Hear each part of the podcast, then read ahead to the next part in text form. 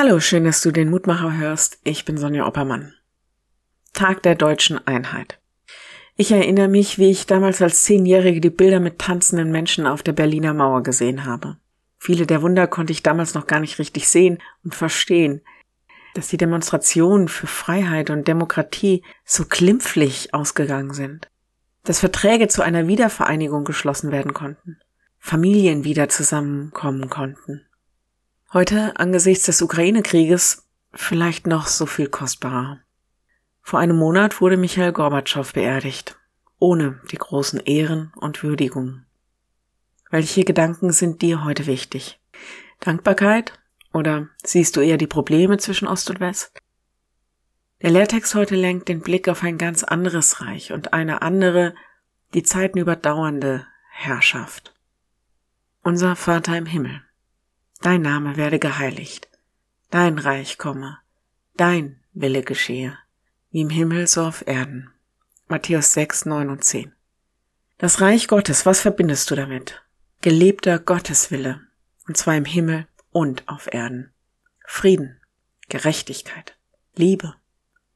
Und das alles nicht in menschlicher Weise, nicht durch Heer oder Kraft, sondern durch den Geist und in der Gegenwart Gottes. Theo Lehmann bis 1998 Landesevangelist der Kirche Sachsen, umstritten, staatskritisch. Aber er hat in einem sehr bekannten Lied gedichtet, die Mächtigen kommen und gehen, und auch jedes Denkmal einst fällt. Bleiben wird nur, wer auf Gottes Wort steht, dem sichersten Standpunkt der Welt. Und lehrt eure Kinder das eine, dass über Gott keiner mehr steht, dass auch der Größte klein beigeben muss, wenn Gott kommt und alles vergeht. Jemand ist evangelikal und in manchem ziemlich krass. Aber ja, das stimmt doch. Dieser Gott, von dem ich alles erwarte und der einmal wiederkommen wird und über dem keiner mehr steht, dem kann ich mein Leben anvertrauen. Wenn du magst, dann bete doch noch mit mir. Gott, dein Reich komme, dein Wille geschehe. Auf der Erde sieht es nicht danach aus, unter uns Menschen sieht es zumindest ziemlich oft nicht danach aus. Hilf uns nach deinem Reich und Willen zu trachten und danach zu leben. Selbst in der Krise lass uns das nicht vergessen, dass über dir keiner mehr steht und lass uns deshalb dir vertrauen, bis wir in deinen Armen angekommen sind.